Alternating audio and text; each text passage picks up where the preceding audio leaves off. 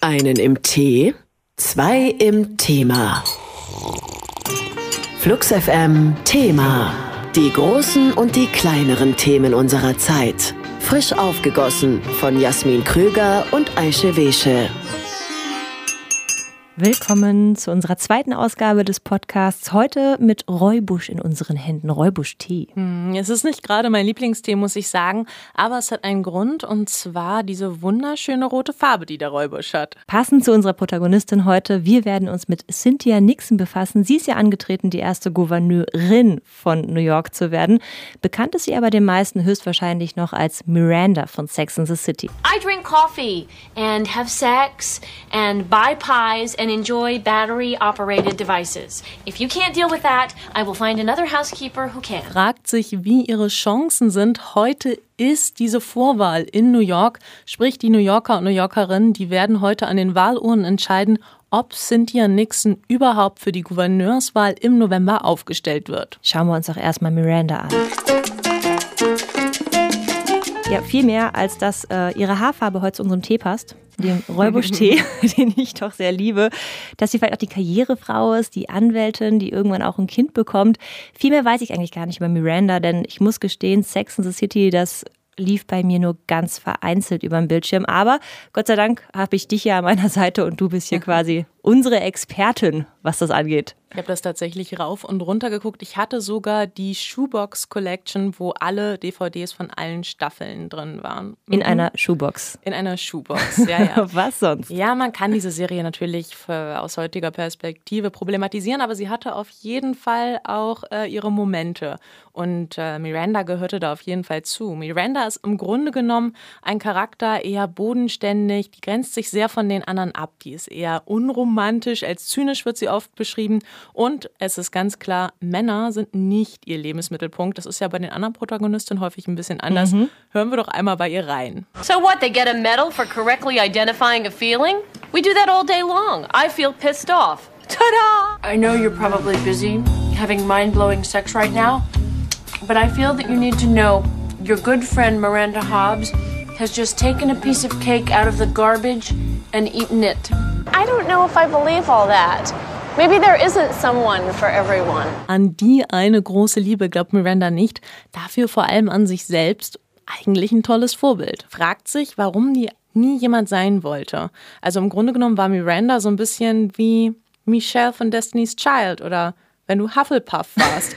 Das war irgendwie nicht so, nicht so der beliebteste Charakter. Oder Howie von den Backstreet Boys. Klar, alle wollten Carrie sein, die, die irgendwie wie eine Bloggerin auf dem Bett liegt und ihre kleinen Beiträge tippt. Perfektion. Die, äh, ja, Carrie genau. war heute so ein Instagram-Star. 2018 würde ich sagen, wäre Miranda definitiv die Protagonistin von Sex in the City.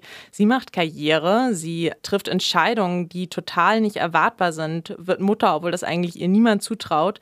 Sie ist ein bisschen neurotisch, gleichzeitig aber sehr nahbar, liebt zum Beispiel so Trash-Magazine und Seifenopern, geht nachher zu Weight Watchers. Also sie ist sehr viel unglamouröser als die anderen, auch in ihren Liebesentscheidungen. Als einzige der Protagonistin hat die nie so ein Alpha-Männchen an ihrer Seite. Stimmt, so die anderen, das fand ich auch mhm. immer schon schlimm, dieser Spitzname Mr. Big. Big also genau. Also schlimmer geht's ja eigentlich nicht. So ein nicht. weißer, wohlhabender Typ, sowas hat sie nie. Sie hat halt so einen Steve, ne? Steve, der eher weiblich konnotierte Eigenschaften hat, dem sie übrigens dann auch einen äh, Antrag macht. Und zwar einfach ganz lässig, wie sie halt so ist, beim Papier. Richtig so. Eine meiner Lieblingsszenen von Miranda ist zum Beispiel, als sie die Straße in New York runtergeht und da dann so ein blöder Bauarbeiter hier hinterher pfeift. Also ganz klassische Catcalling-Situation. Mhm. Und hör mal rein, wie sie darauf reagiert. You're looking good, baby. Good enough to eat. And where you going, doll? I got what you want. I got what you need. You talking to me? Oh, we got a live one, boys. You got what I want? You got what I need? Uh-huh. Well, what I want is to get laid. What I need is to get laid. I need to get laid. Take it easy, lady. I'm married. All talk and no action, huh? What a gabone. Möchte man sich gleich äh, mitschreiben, notieren. so möchte ich auch das nächste In die Tasche stecken und ja. immer genau so reagieren. Das muss dann genau das muss einem parat sein. Das Witzige ist, früher wurde das eher so gelesen, dass, was ist das denn für eine Zicke und ganz schön zynisch so. Und heutzutage würde man sagen, bam, die Frau hat's drauf, die gibt sofort Parole. Parole gibt sie übrigens auch ihren Freundinnen häufiger, wenn die dann so in ihren Hollywood-Walt Disney-Träumen unterwegs sind. Die sitzen ja immer mittags beim Essen und dann reden die über ihre Partnerschaften und über ihre Leben. Und Charlotte ist ja so ein ganz klassischer Fall von jemandem, ja, die im Grunde genommen da draußen unterwegs ist und jemanden sucht, der sie kompl komplimentiert. Sagt man das so, Aisha? Ja. Du weißt, was ich meine. Eine zweite Ergänzt. Person, die einen erst komplett macht, ganz macht. Ja. Auch das findet Miranda nicht so gut. I've been dating since I was 15. I'm exhausted. Where is he? Who? The White Knight? Rückblickend kann man eigentlich sagen, ist sie so ein bisschen diese kritische Stimme, die man vielleicht selbst gehört hat, wenn man Sex in the City geguckt hat, wo man sich so ein bisschen denkt, Mädels, also jetzt wirklich, das kann doch nicht sein. Wir können doch jetzt nicht alle darauf warten, dass hier der Prinz auf seinem Gaul um die Ecke kommt. Wir machen das jetzt selbst. Und um auch eine Brücke zu schlagen zu Cynthia Nixon wieder, die wurde nämlich gefragt, was bedeutet es denn 2018 eine Miranda zu sein? Hat sie gesagt, es bedeutet, dass man sich und sein Leben selbst definiert, dass man zu dem steht, was richtig ist und dass man andere Frauen unterstützt unterstützt. Schön zusammengefasst. Wir beide wollen jetzt gleich erstmal gucken, inwieweit sich die Miranda auch bei Cynthia Nixon wiederfindet, in der Art und Weise, wie sie auch im Rahmen ihres Wahlkampfs zurzeit so auftritt. Sie ist ja überall unterwegs, sitzt in jeder Talkshow, wenn man mal ein bisschen im US-Fernsehen durchseppt. Und wir wollen gucken, welche Cynthia Nixon sich da eigentlich präsentiert. Vorher muss ich aber noch mal ganz schnell in die Küche, weil mein Tee ist schon wieder alle.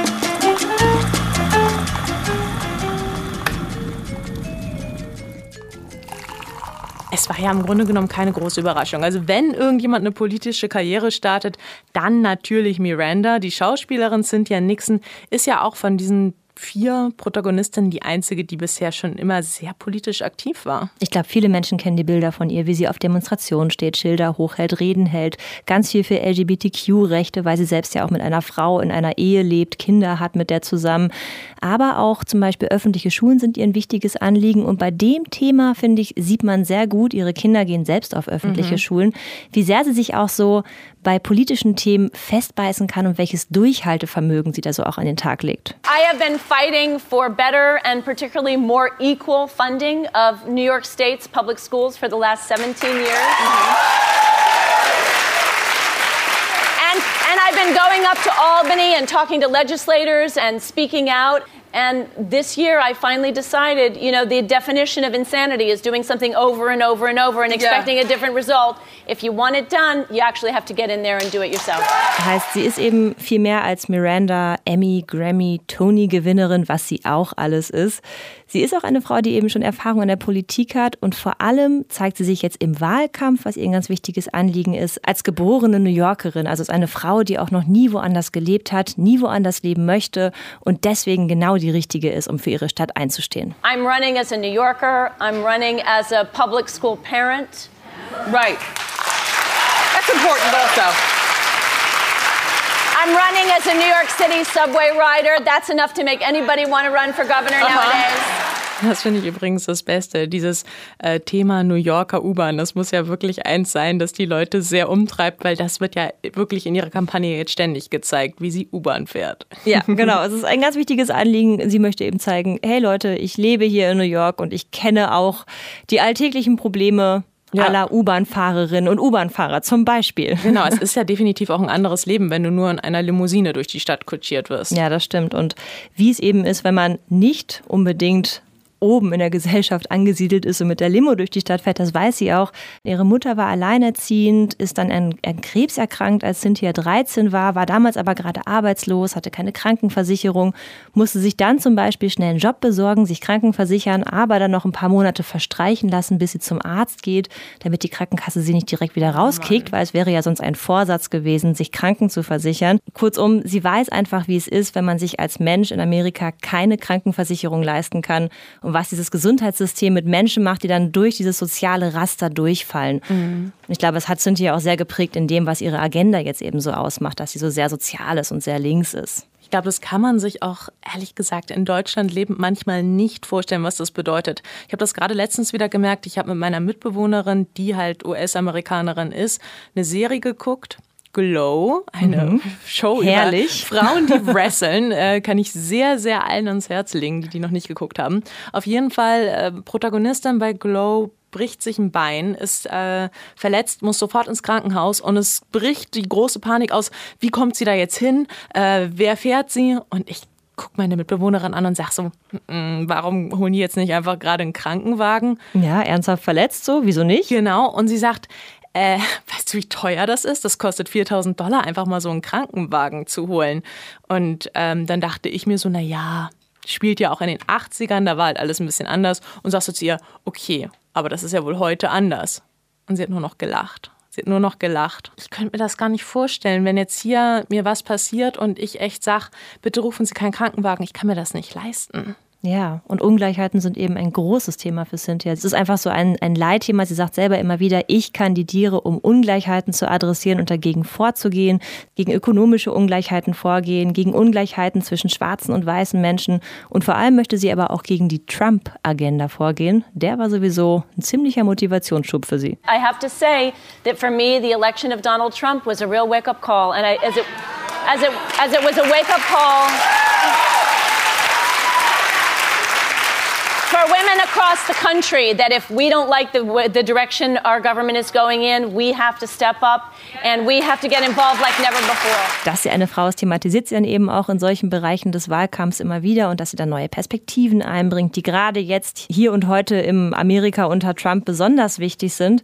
Und es ist auch ein großer Faktor im Wahlkampf. Ich habe mich letztens irgendwie abends mal mit einer Politikwissenschaftlerin darüber unterhalten und die hat mir eben erzählt, dass dieser Faktor Frau zu sein noch einer der entscheidendsten im kompletten Wahlkampf ist. Also ob du gewählt wirst oder nicht, ob du für fähig befunden wirst, das zu machen oder nicht. Ich musste auch so ein bisschen an den Wahlkampf denken zwischen Clinton und Trump. Mhm. Und bei Clinton war es dann ja irgendwie auf einmal so ein Riesenthema, als sie eine kleine Erkältung hatte oder auch mal einen Schwächeanfall während des Wahlkampfes. Das große Drama, oh mein Gott, ist diese Frau überhaupt noch zurechnungsfähig, weil sie eine Erkältung hat? Ich weiß es nicht. Es war wirklich ein Riesenthema bei ihr, während dann zur gleichen Zeit damals ein noch lebender McCain, der Senator, ans Mikro tritt und eine Rede hält und die ganze Welt sagt, was für ein Held.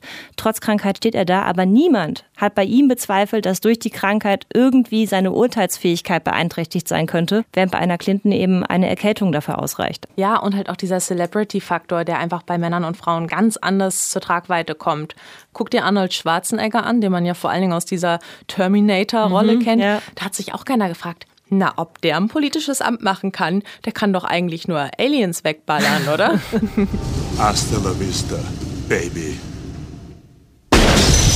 Und dass dieses, dieses Frausein eben so eine große Rolle spielt im Wahlkampf, ist ihr auch durchaus bewusst. I do think there is a, an extra level of for women running for office. And I think the toxic political climate means that when women run for office, celebrity or not, yeah. immediately their qualifications, but also their motivations yes. are questioned and, and indicted. But that's changing, and it needs to change because we see women all across this country standing up to say, me Too and Time's Up for sexual harassment. And we really see women running for office across this country because they believe what I believe, which is that if we really want to bring change, we have to be the ones who are going to bring it. So eine coole Frau. Zeit mal abzuklopfen, was sie denn tatsächlich für Chancen hat, diese Woche aufgestellt zu werden bei den Demokraten.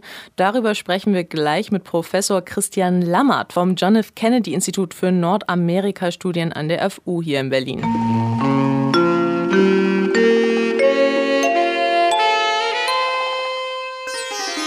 Der Telefonjoker. Hallo Herr Lammert, Jasmin Kröger hier und Aische Wesche. Hallo. Hallo, ich grüße Sie. also, wie wird denn überhaupt Nixons Kandidatur in New York aufgenommen? Wird sie ernst genommen in New York oder denken jetzt alle erstmal nur an Miranda aus Sex in the City?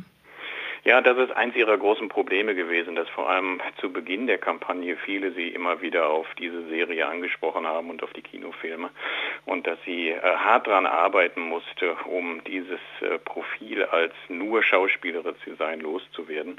Inzwischen hat sie das ganz gut geschafft. Sie hat sich eigentlich als ernstzunehmende Kandidatin etabliert. Ähm, die äh, Demokratische Partei und äh, ihr Gegenpart Andrew Cuomo nehmen sie ernst, müssen sie auch ernst nehmen weil wir momentan in der Demokratischen Partei eine Bewegung sehen gegen das Establishment. Und ihr, hier hat sich Cynthia Nixon ganz gut positioniert, um als Außenseiterin hier vielleicht eine Chance zu haben. Aber sie referiert auch immer wieder doch selber auch auf Miranda, sagt, she's a hard worker like me, she's a career person like me und hat auch T-Shirts gedrückt mit I'm a Miranda, I'm voting for Cynthia. Ja, man, sie spielt natürlich damit, äh, weil in dieser Serie hat sie eben eine selbstbewusste, starke Frau gespielt äh, und das versucht sie natürlich hier auch deutlich zu machen. Zum Teil ist das aber auch so ein bisschen das Problem. Sie hat natürlich einmal durch, durch ihre Rolle in Sex and the City, aber auch weil sie es ist, äh, so ein bisschen Nachteil, weil sie zum Establishment eigentlich auch gehört. Sie ist wohlhabend, sie hat Erfolg gehabt. Sie kann sich also in dieser Hinsicht so ein bisschen schlecht als Außenseiterin präsentieren, die von unten kommt und nun Veränderungen will. Aber was kann man denn sagen, wo liegen denn Nixons Stärken? Womit können Sie quasi auftrumpfen? Also momentan ist, glaube ich, die große Stärke, das hat sie erkannt, dass innerhalb der Demokratischen Partei eine Sehnsucht nach einer linkeren Politik besteht und äh, eine Sehnsucht, dem Establishment einen Denkzettel zu verpassen. Und das versucht sie. Sie bezeichnet sich selber auch als demokratische Sozialistin. Sie will ein Gesundheitssystem einführen, was sehr, sehr europäisches Vorbild äh, danach organisiert ist. Sie hat auch andere Forderungen, die sehr, sehr im linken politischen Spektrum angesiedelt angesiedelt sind. Und da versucht sie zu punkten und in diesem Trend momentan, den man in der Demokratischen Partei sieht, davon zu profitieren. Sie haben es auch gerade schon gesagt, Cuomo hat eher so das Establishment im Rücken. Sie sagt immer so, sie wäre die Frau der sogenannten kleinen Leute. Im Interview hat sie mal gesagt, sie hätte mehr Small Dollar Donations an einem Tag zusammenbekommen als Cuomo in den ganzen sieben Jahren davor. Welche Chancen hat sie dadurch? So welche Wählerinnenbasis hat sie sich da erarbeitet? Also ich glaube, das ist eben der Versuch, sich abzugrenzen äh, von der normalen Bild eines Politikers und zu sagen, ich bin nicht vom großen Geld abhängig, ich bin von Kleinspenden werde ich finanziert. Äh, das macht mich unabhängig. Ähm, das kann erfolgreich sein, aber das versuchen momentan alle. Äh, auch Andrew Cuomo hat gesagt, er kriegt viele Spenden aus Gewerkschaften heraus, also von Arbeitern äh, in, in New York. Das ist momentan so ein Hype in, in Wahlkämpfen, dass man zeigen muss, dass man man nicht von Großspendern abhängig ist.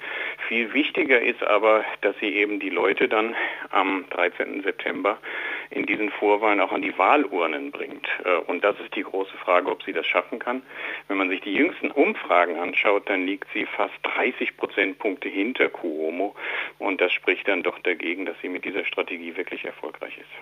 Okay, aber Cuomo ist ja als Reaktion auf Nixon auch schon ein bisschen progressiver in seinem Programm geworden. Welchen Einfluss hat sie denn auch vielleicht im Falle einer Niederlage? Ja, das sieht man nicht nur hier in dieser Gouverneurswahl, das ist allgemein in allen Vorwahlen, sei es für äh, Posten im Repräsentantenhaus oder auch im US-Senat, dass der linke Flügel der Demokraten stärker geworden ist, dass die Parteibasis insgesamt äh, von der Wählerschaftsdemografie her jünger ist, vielfältiger, weiblicher ist, hat dazu geführt, dass das Establishment reagieren muss. Das hat eigentlich schon in der Vorwahl zu der Präsidentschaftswahl 2016 angefangen mit Bernie Sanders. Das ist die Stärke Stärke momentan und darauf muss die Partei reagieren und darauf reagieren auch Kandidaten wie Cuomo und ziehen dann auch nach links, weil sie dieses Wählerklientel äh, weiterhin abdecken müssen. Also es wird viele Faktoren geben, die es beeinflussen können. Was ist denn Ihre persönliche Prognose jetzt? Ja, ich bin bei Prognosen immer vorsichtig geworden. Also wenn man die traditionellen Kriterien anlegt, Cuomo ist äh, beliebt, ähm, er ist Amtsinhaber und die Wirtschaft äh, boomt momentan in den USA. Das spricht für ihn. Äh, für Cynthia Nixon spricht eben diese Bewegung innerhalb der Demokratischen Partei. Und ich glaube, wir werden noch, auch wenn die Umfragen momentan sagen, dass es eindeutig ist, werden wir ein engeres Rennen sehen, als die Umfragen das jetzt prognostizieren. Aber es wird sehr, sehr schwer für sie. Dankeschön. Vielen Dank. Tschüss.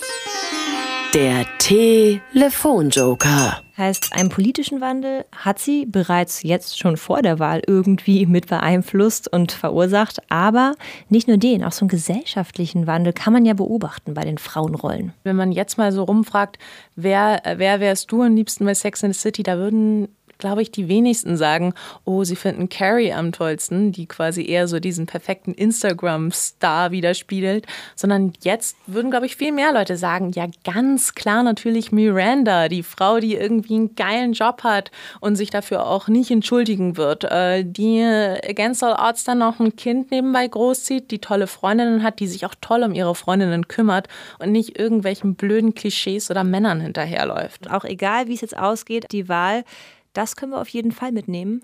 von Cynthia Nixon, aka Miranda, Sex in the City. Und wir haben sie uns hier in unserem Podcast nochmal genauer angesehen, unter die Lupe genommen, um zu gucken, welche Chancen hat sie eigentlich, tatsächlich Gouverneurin von New York zu werden.